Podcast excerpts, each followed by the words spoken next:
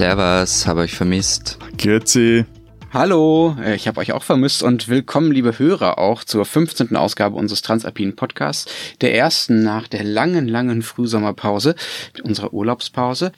Wir reden heute wieder über zwei Themen und wir, das sind Lenz Jakobsen, stellvertretender Politikchef bei Zeit Online in Berlin. Matthias Daum aus Zürich, Leiter der Schweizer Ausgabe der Zeit. Und Florian Gasser, Redakteur bei den Österreichseiten der Zeit in Wien. Unsere zwei Themen in dieser Ausgabe. Wir wollen zuerst sprechen darüber, warum die Schweiz eigentlich nicht in der EU ist. Es scheint uns so naheliegend und doch machen sie irgendwie nicht mit. Und das zweite Thema, wie ist eigentlich unser Verhältnis, also das Verhältnis der Deutschen und Österreicher und Schweizer zu Italien? Die haben ja da gerade wieder kleinere oder genauer gesagt größere Regierungsprobleme. Ja, während die zwei Spießbürger irgendwie im Urlaub waren und sich die Sonne auf den Bauch scheinen haben lassen, ähm, fand ja ein EU-Gipfel in Sofia statt. Hm. Und nicht, nicht mitbekommen. Ja, ja. Ich auch nicht. So soll es sein. Es sei euch vergönnt. Ähm, und es ging um den Beitritt der Westbalkanstaaten. Ähm, Beitrittsperspektive. Wann können die endlich zum Club dazu? Und ich habe mir dann die Frage gestellt, und wir haben irgendwie noch nie darüber gesprochen, Matthias, nämlich, warum eigentlich die Schweiz nicht Mitglied ist. Also, wenn man so ein bisschen ein krantiger Typ ist, was ich ja überhaupt nicht bin. Nein. Ähm,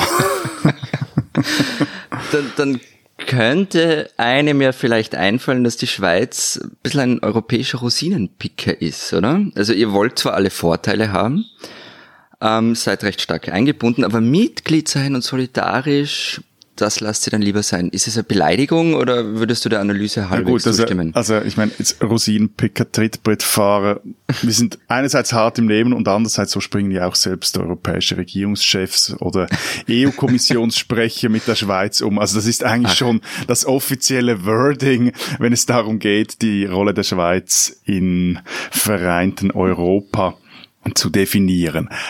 Ja, also es ist so, die Schweiz ist mit der EU recht stark verbunden mit diesen sogenannten bilateralen Abkommen und die haben zwei Ziele.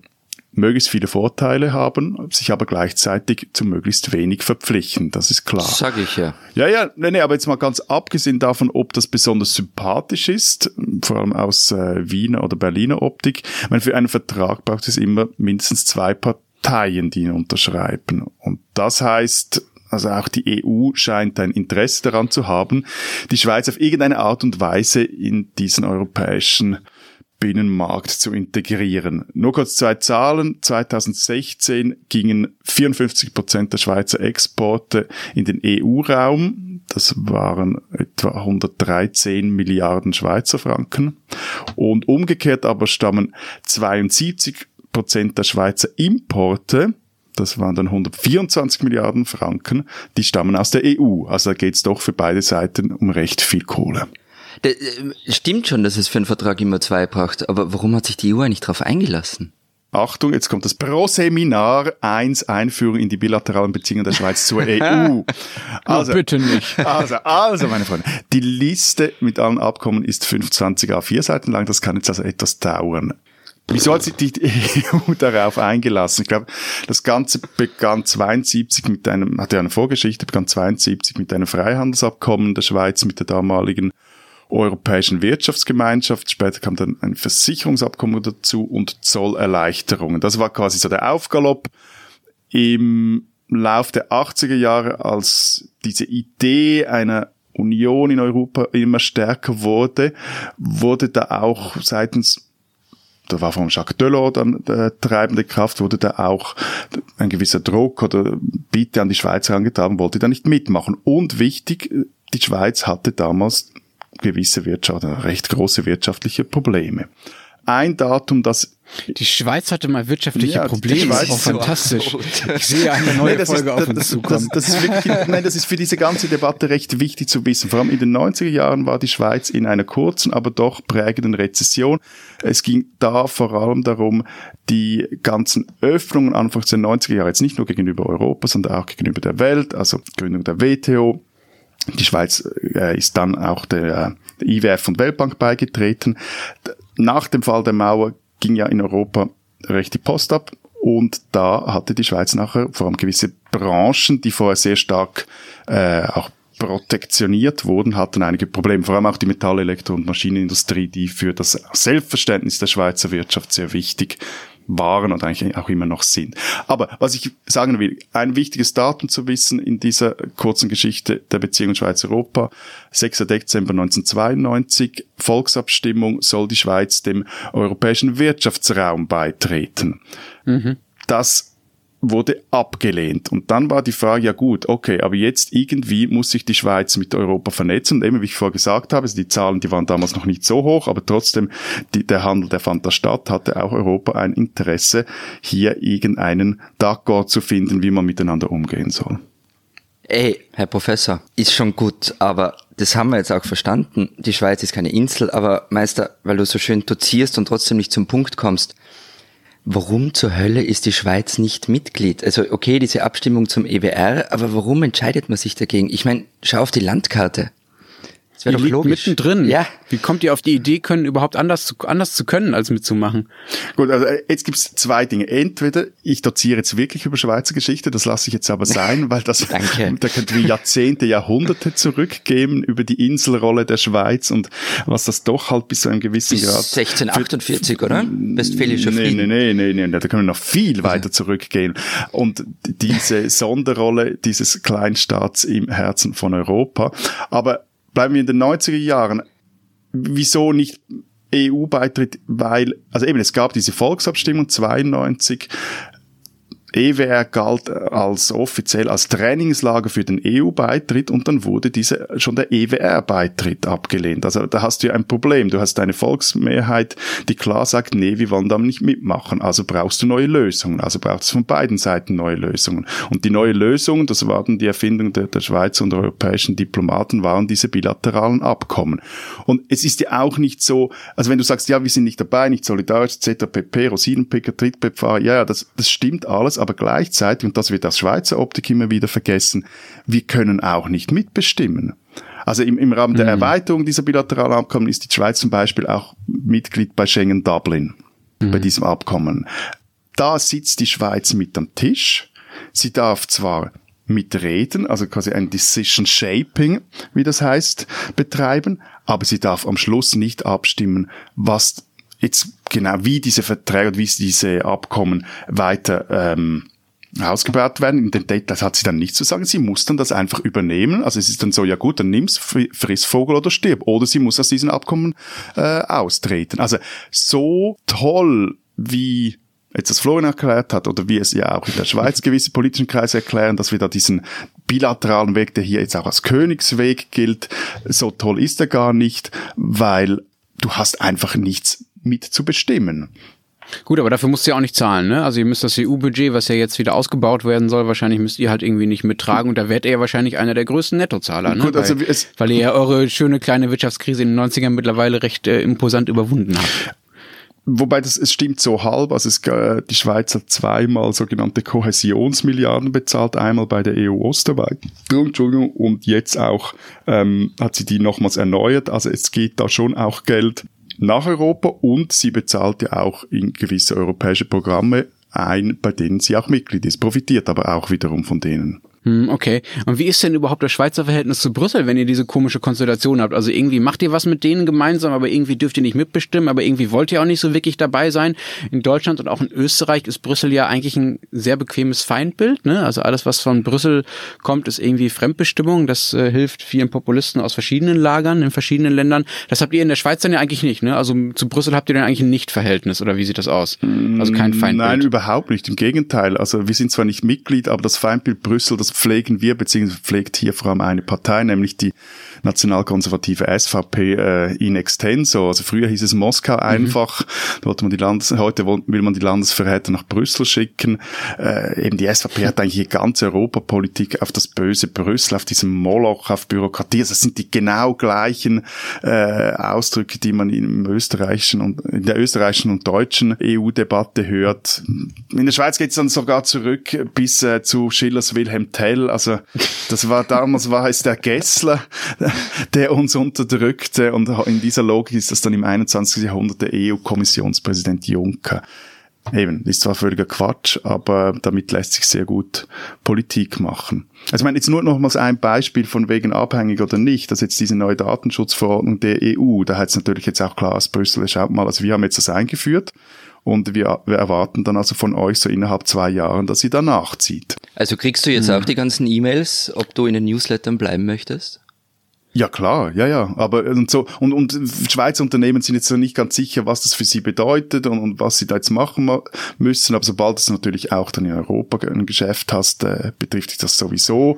Hm. Und was noch wichtig ist, dass eben diese was ich vorhin erwähnt habe, dieser bilaterale Weg oder diese bilateralen Abkommen, die so als äh, Königsweg gelten in der Schweiz, die sind jetzt, dieser Weg, da ist man jetzt auch so an einem Ende angekommen und weiß eigentlich nicht mehr richtig weiter, weil hm. zurzeit will die EU, dass die Schweiz mit ihr ein sogenanntes Rahmenabkommen ab schließt. Also mal so ein, diese ganzen Verträge unter ein institutionelles Dach setzt. Da geht es vor allem auch darum, was macht man im Streitfall, wer hat da was zu sagen, welches Recht steht vor welchem.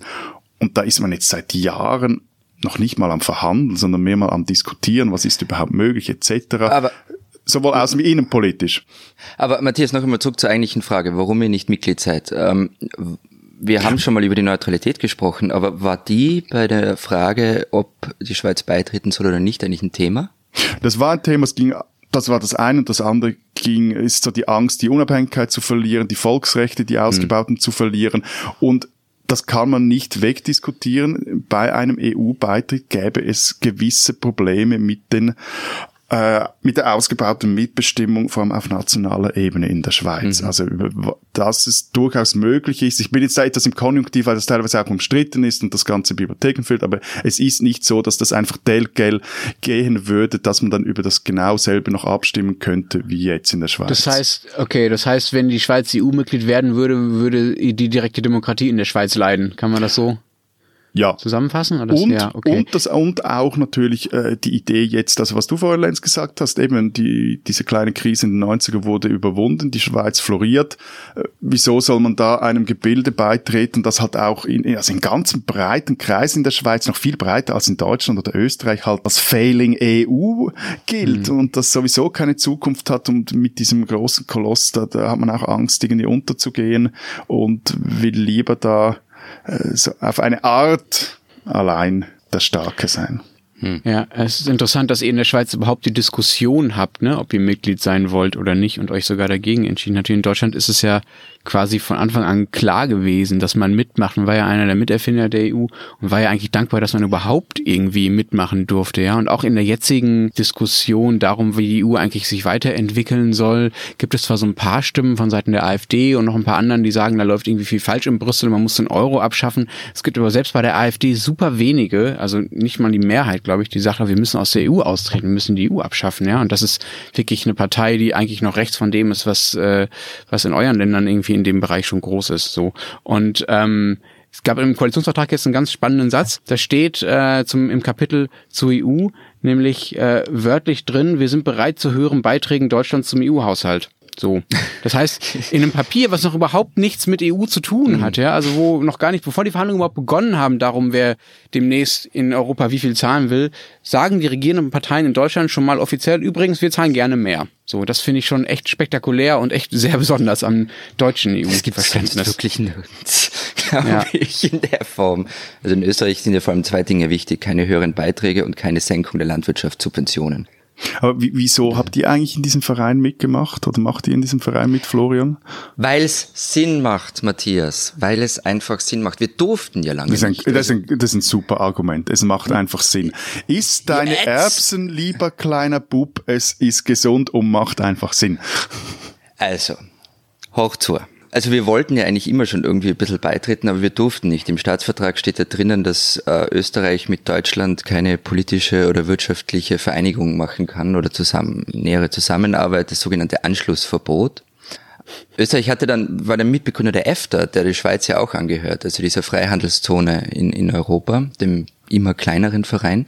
Aber es gibt zum Beispiel eine Berechnung des Münchner IFO-Instituts ähm, in einer Studie 20 Jahre Österreich in der EU, würde Österreich austreten, dann wären das bis zu neun Prozent des BIPs, die einfach von heute auf morgen weg wären. Und selbst wenn Österreich einen Deal wie die Schweiz kriegen würde, was es nicht kriegen würde, dann wären es noch immer bis zu drei Prozent des BIP, die, die einfach fehlen. Und damit eingerechnet aber diese, aber Florian, die, ja. aber diese Studien gab es doch in, in Großbritannien auch und das hat die Leute auch nicht gestört. Sie haben trotzdem für den Brexit gestimmt. Ja, also mal warten, was rauskommt. Ja, okay, dann warten wir ab, aber sozusagen, das ist ja, das kann ja nicht der Grund sein, warum, warum das Land in der EU bleibt, äh, wenn ein anderes Land zeigt, dass man äh, trotz dieser Gründe sehr gut austreten kann, ja? Man kann trotz dieser Gründe vielleicht austreten. Die Frage ist, wie es dem Land danach geht. Plus, ähm, Großbritannien ist halt wirklich eine ganz andere Wirtschaftsmacht als Österreich. Österreich ist ein kleines Land mitten in Europa, umgeben von, mit Ausnahme Schweiz und Liechtenstein, EU-Mitgliedstaaten sehr exportorientiert, vor allem in die EU. Also das sind schon ganz andere Voraussetzungen, als Großbritannien hat. Aber es gab ja bei ja, euch doch auch so diese Idee, dieses Exit. Was steckte denn da dahinter? Ja, das, also es gab im alten Handbuch Freiheitlicher Politik gab so ein Passus, da stand zwar irgendwie so ein Bekenntnis zur, zur Mitgliedschaft äh, in der EU drinnen und eine Seite weiter stand dann, ähm, ein Austritt ist kein Tabu. Das Interessante daran ist, dieses Handbuch ist jetzt nicht mehr online und es steht, es, es war vor 2012, es wird überarbeitet und eine neue Version kommt dann. Also es gibt eigentlich keine nennenswerte Stimme, die jetzt sagt, wir sind für einen Austritt aus der EU. Es hat jetzt Vizekanzler Strache mal die Personenfreizügigkeit in Frage gestellt. Solche Dinge gibt schon, aber ernsthaft austreten will eigentlich niemand. Hm, ist ja auch ein typischer populistischer ist wie ein Himmelfahrtskommando, hm. ganz ehrlich. Ja gut, also ein typischer populistischer Satz zu sagen, ein Austritt ist kein Tabu, weil erstmal daraus ja gar nichts folgt, genau. ja. Also kann ja auch genau. sagen, es ist kein Tabu, dass ich heute Abend was zu Abend esse. Das heißt ja nicht, dass ich wirklich was tue. Ne? Ja. Also Wo, wobei Österreich ja durchaus immer wieder mal ein Faible, wie die Geschichte gezeigt hat, für politische Himmelfahrtskommandos gehabt hat. Gut. Diesen Österreicher sollten Sie kennen. Der Österreicher, den Sie diese Woche kennen sollten, ist gar kein Österreicher, sondern ein Deutscher in Österreich. Und zwar der deutsche Trainer Franco Foda der österreichischen Fußballnationalmannschaft. Er hat diese nämlich letzte Woche zum ersten Sieg über Deutschland seit 32 Jahren geführt. Das war zwar nur ein 2 zu 1 in einem ziemlich egalen Testspiel vor der Weltmeisterschaft, bei der Deutschland mitspielt und Österreich leider nicht. Das war jetzt wichtig zu sagen, gell? Genau, das war mir sehr wichtig zu sagen, die Schweiz klarzustellen, wie die eigentliche Machtverhältnisse sind. Und zudem ist die deutsche Mannschaft auch ohne sehr viele Stammspieler angetreten, weil es eben ein Testspiel war. Aber das hat dem Stolz in Österreich nach diesem Sieg eigentlich keinen Abbruch getan. Die Kronenzeitung schrieb auf der Titelseite am Morgen danach Danke für diesen historischen Sieg und schrieb vom Traumabend, den Franco Foda dem Land beschert habe. Und dieser Abend ging jetzt gehe in die Geschichte ein. Äh, was aber vielleicht bemerkenswerter ist als dieser ja dann patriotisch hochgejasste äh, Testspielerfolg, ist, es ist schon der fünfte Sieg im fünften Spiel von Franco Foda als Trainer. Das ist äh, die längste Siegesserie in der Geschichte der österreichischen Fußballnationalmannschaft und schon ein Zeichen dafür, dass da ein Deutscher in Österreich einiges bewegt fußballerisch und äh, ja, das führt dazu, dass Österreich einen Deutschen feiert. Das muss man auch erstmal schaffen. Sein Vorgänger war ja Schweizer. Aber ja, eh alles putzig, äh, dass jetzt irgendwie alle Österreicher da mit stolz geschwellter Brust durchs Land rennen und Siegesgeheul von sich geben. Ehrlich gesagt, das finde ich dann doch etwas lächerlich. Oder so Dinge wie der schönste Tag in meinem Leben, haben einige gesagt. Also, der Foda scheint ein ganz lässiger Typ zu sein. Das ist schon okay und also gut, den kann man schon kennen.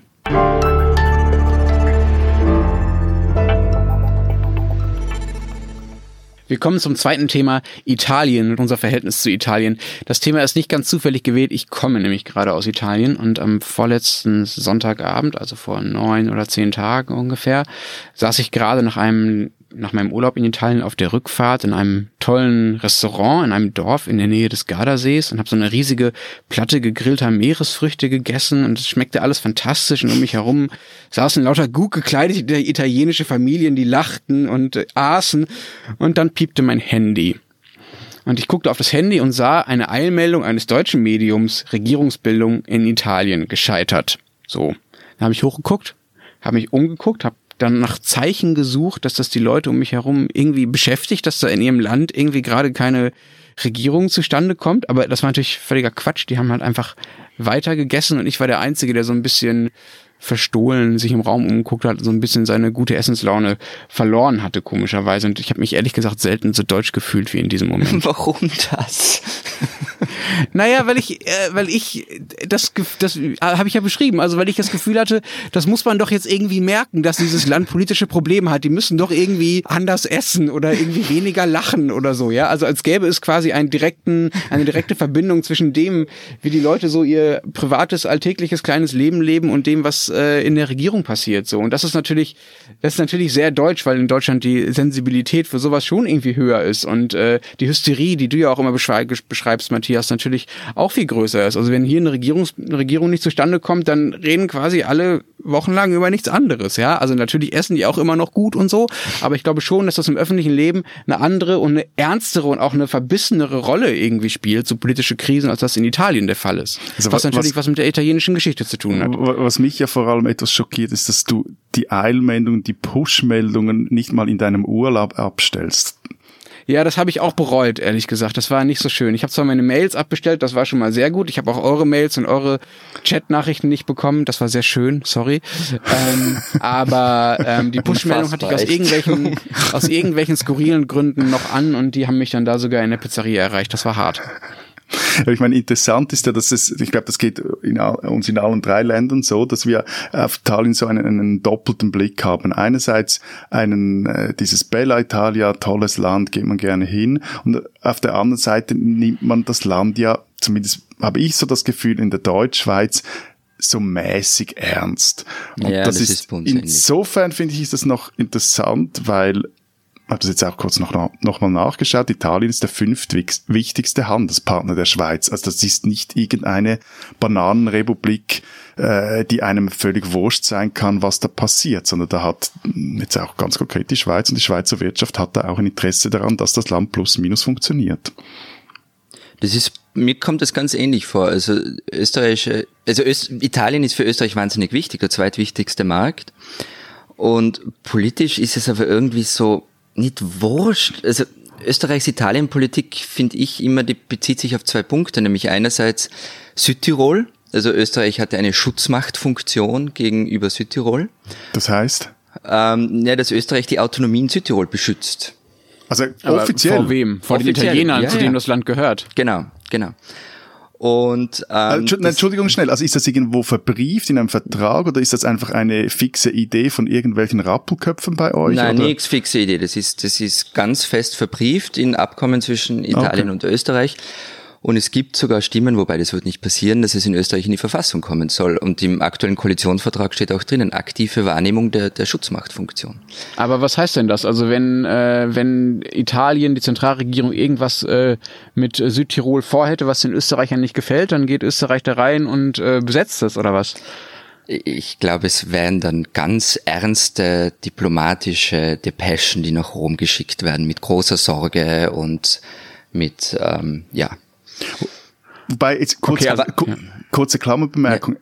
Vielleicht müsste die Schweiz auch Schutzma eine Schutzmachtfunktion über Vorarlberg ausüben, um diese alemannischen Landstrich vor, vor, Wien, vor, Wien, zu schützen. Aber Klammer geschlossen. Ja, also wir wie könnt, gesagt, wir könnten euch auch beide unter bayerische Schutzmacht stellen. wie wär's damit? Halleluja. Danke. Überall hängen dann Kreuze, oder? Genau, ja, das ist unser neues Exportgut. Ja. Nein, genau. Also das eine ist die Südtirol-Politik ähm, und das andere ist, ist die Flüchtlingspolitik. Also dass, dass wir irgendwie Italien beschimpfen, dass sie ähm, die Flüchtlingsankünfte nicht in den Griff bekommen. Das sind so, kommt mir oft vor die zwei Dinge, die da wichtig sind und man nimmt es auch nicht ernst. Also zum Beispiel die jetzige Regierung hat gefordert und wollte das wirklich einführen, die doppelte Staatsbürgerschaft für deutsch- und latinischsprachige Südtiroler und hat mit Italien nicht darüber gesprochen.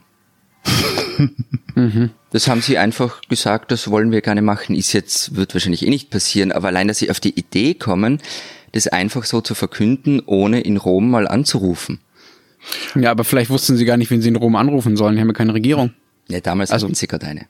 Ah, okay. Ja, also in Deutschland ist Italien ökonomisch jetzt nicht so wichtig. Die sind nur auf Platz sieben der Handelspartner. Also ja, machen so mhm fünf Prozent ungefähr äh, des äh, Import und Exports macht das ungefähr aus, äh, aus deutscher Sicht so. Und ich glaube auch deshalb ähm, gibt es so ein sehr ja, man kann schon sagen, überhebliches Verhältnis und gleichzeitig so ein neidisches Verhältnis zwischen, zwischen Deutschen und, ähm, und Italienern, zwischen Deutschland und Italien, genauer gesagt. Also einerseits so dieser ja, dieser Spott und diese Arroganz gegenüber den Italienern, die halt irgendwie das alles nicht gebacken kriegen und da mit ihrem Mezzogiorno irgendwie vor sich hin kruscheln seit Jahrzehnten und einfach nicht auf die Beine kommen und irgendwie immer Geld aus Europa kriegen und lieber faul in der Sonne liegen. So, das ist das Klischee. Hm. Aber das Ding ist ja, dass die Deutschen auch gerne faul in, in der italienischen Sonne liegen, ja. Also es gibt gleichzeitig die Sehnsucht genau danach, ne? Also, es war jahrzehntelang so, dass wenn Deutsche in Urlaub gefahren sind, das war quasi synonym mit wir fahren nach Italien, so, ja.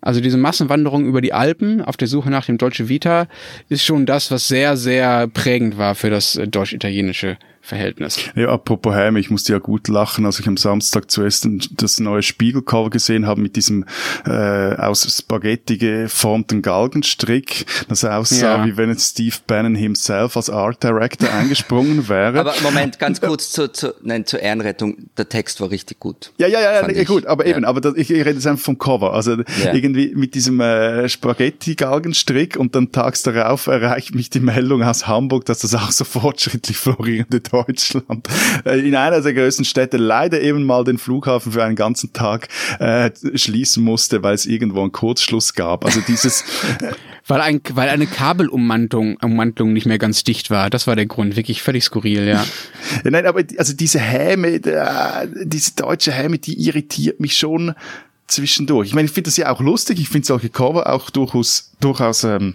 ja, ja, ich, ich äh, ich teile einen gewissen schwarzen Humor, will mich da auch überhaupt nicht empören, aber woher kommt die Lenz? Ich kapiere das jetzt nicht.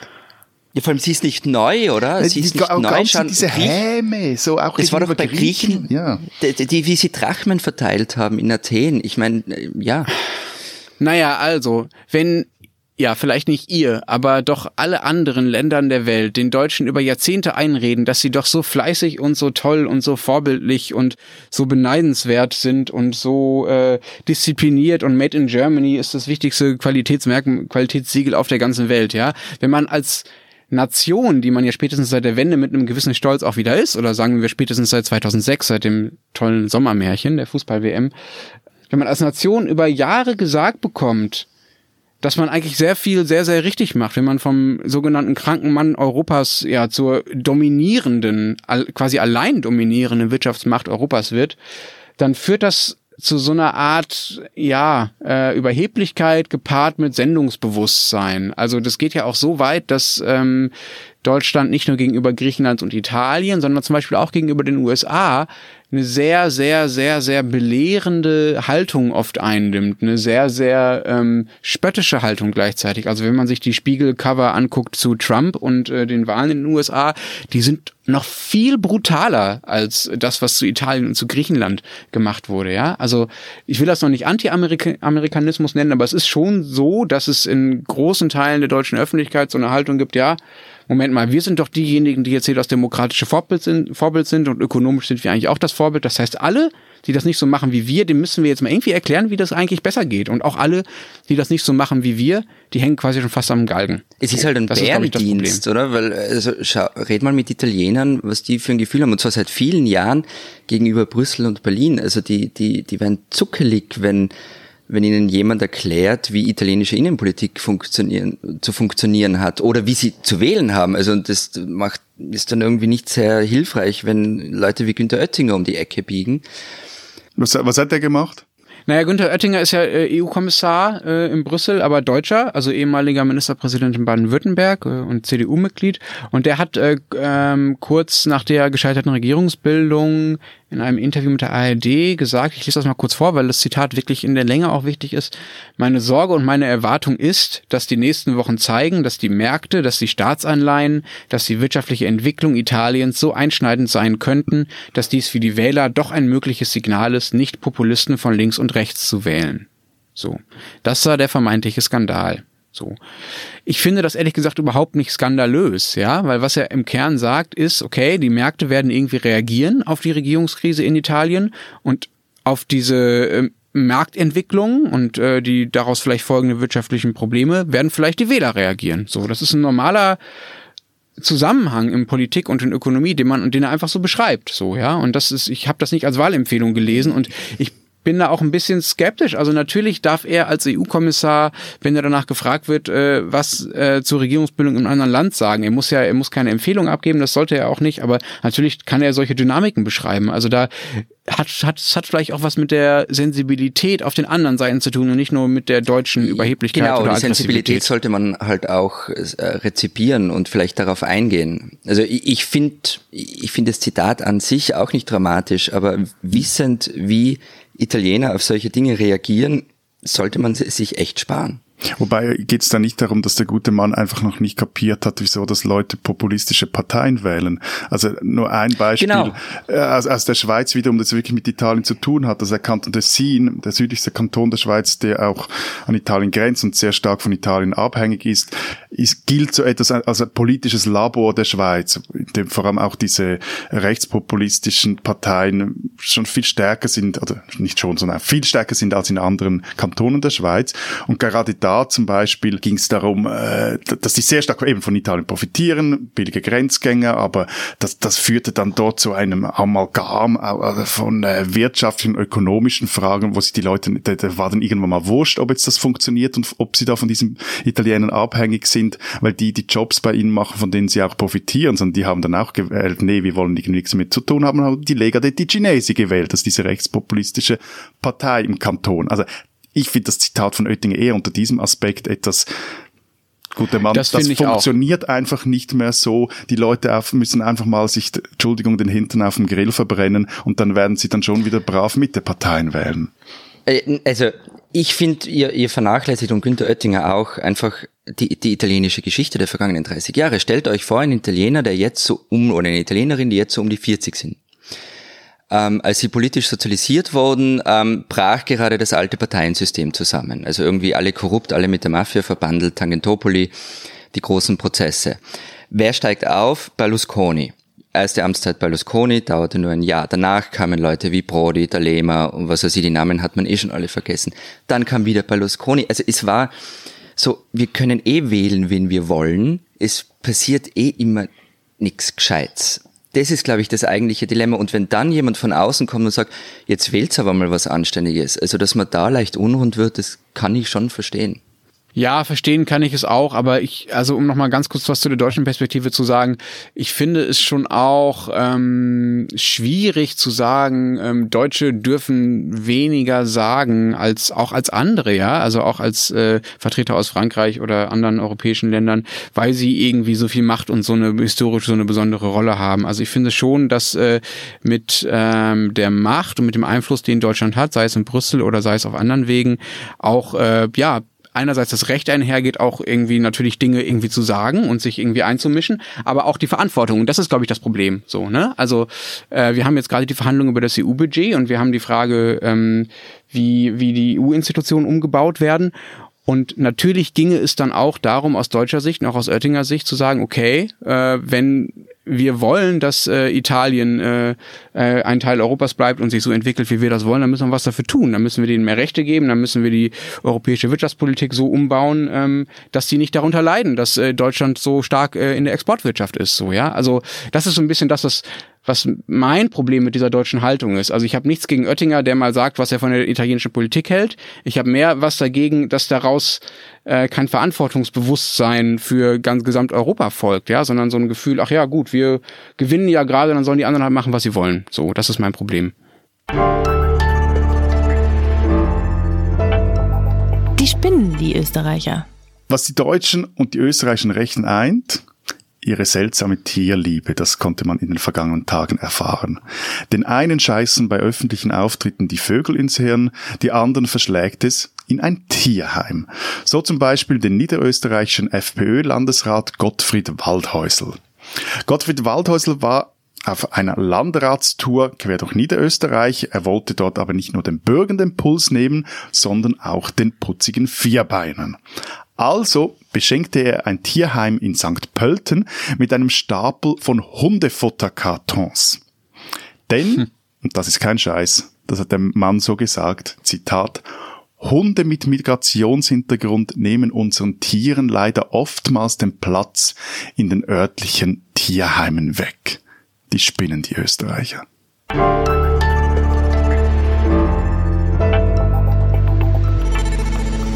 Das war's diese Woche bei unserem Transalpinen Podcast, dem ersten nach der dreiwöchigen Urlaubspause. Wenn Sie uns beschimpfen wollen oder uns loben wollen oder Themenanregungen haben, dann melden Sie uns doch an alpen.zeit.de.